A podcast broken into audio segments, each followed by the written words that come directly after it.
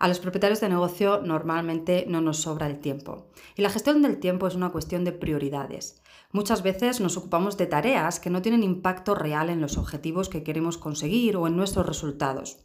La clave está en definir bien tus objetivos para detectar las tareas e inversiones que te van a ayudar a conseguirlos y darles prioridad respecto a otras tareas que incluso podrías delegar. Tomar decisiones sobre prioridades e inversiones es una cuestión de mentalidad del CEO. Deja de pensar como un autoempleado, piensa como el líder de tu negocio.